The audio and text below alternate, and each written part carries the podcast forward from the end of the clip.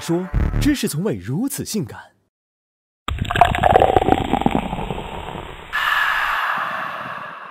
孔子，天不生啤酒，盛夏如常。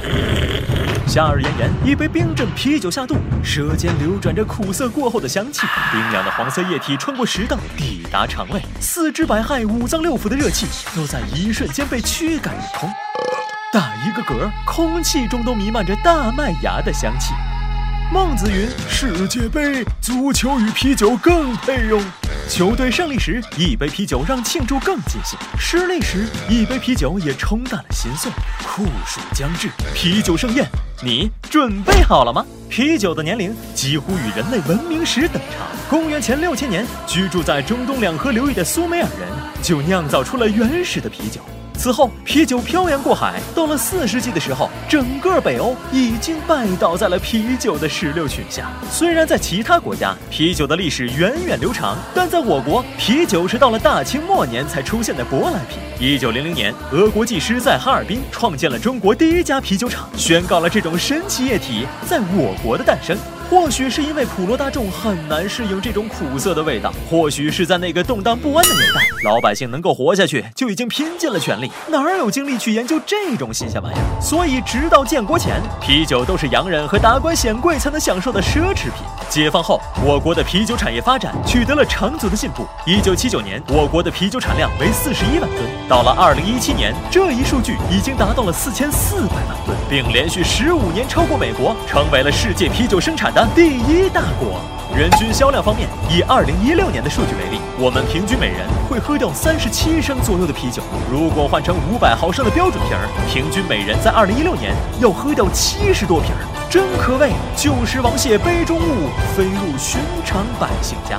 同红酒、白酒、威士忌等品类相比，啤酒的价格比较亲民，上至社会名流，下至贩夫走卒都能负担得起。于是，啤酒也成为了很多人人生中的重要伴侣。大学时，我们在寝室里和同学把酒言欢，畅谈未来的理想；工作后，我们和朋友、同事偶尔小酌，拉近彼此的关系。搬砖一天之后，一杯啤酒可以让我们从疲劳中解放出来。开心时，啤酒可以为你锦上添花；失落时，啤酒可以帮你缓解忧愁。但如果你因此觉得啤酒只是平常饮料的一种，不需要太多讲究，那你可就大错特错了。其实啤酒也是一门博大精深的学问，品鉴起来一点不比其他酒类轻松。啤酒的种类多种多样，各具特色。比如干啤，含糖量低，口味干爽，杀口力强；全麦啤成本高，但麦芽香味突出；鲜啤味道鲜美，但容易变质；熟啤保质期较长。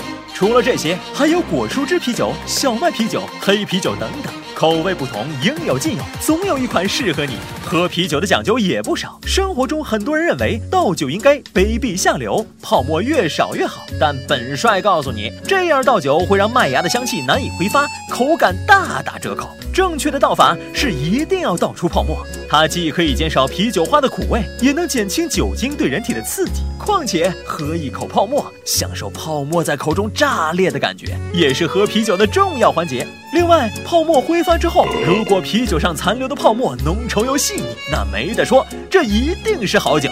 喝酒的温度也需要注意，十到十五度是饮用啤酒的最佳温度。酒温太低会麻痹味蕾，喝不出味道；酒温太高又会让酒香产生异味，令苦味变得突出。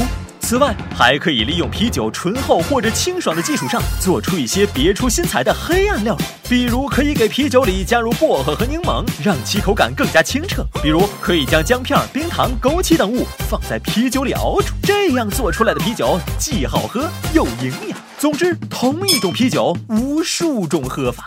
啤酒，它不仅是夏日的消暑良品，它还是人与人之间联系的桥梁。原本不熟的人，可能几杯酒下肚就会互诉衷肠。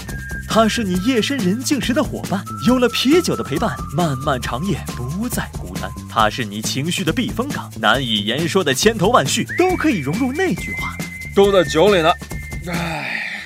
所以不用犹豫，盛夏之前还是多往冰箱里囤点这种神奇液体吧。但王子还要多说一句：小酌怡情，酗酒伤身，请量力而行。而且酒后万万不能开车哟。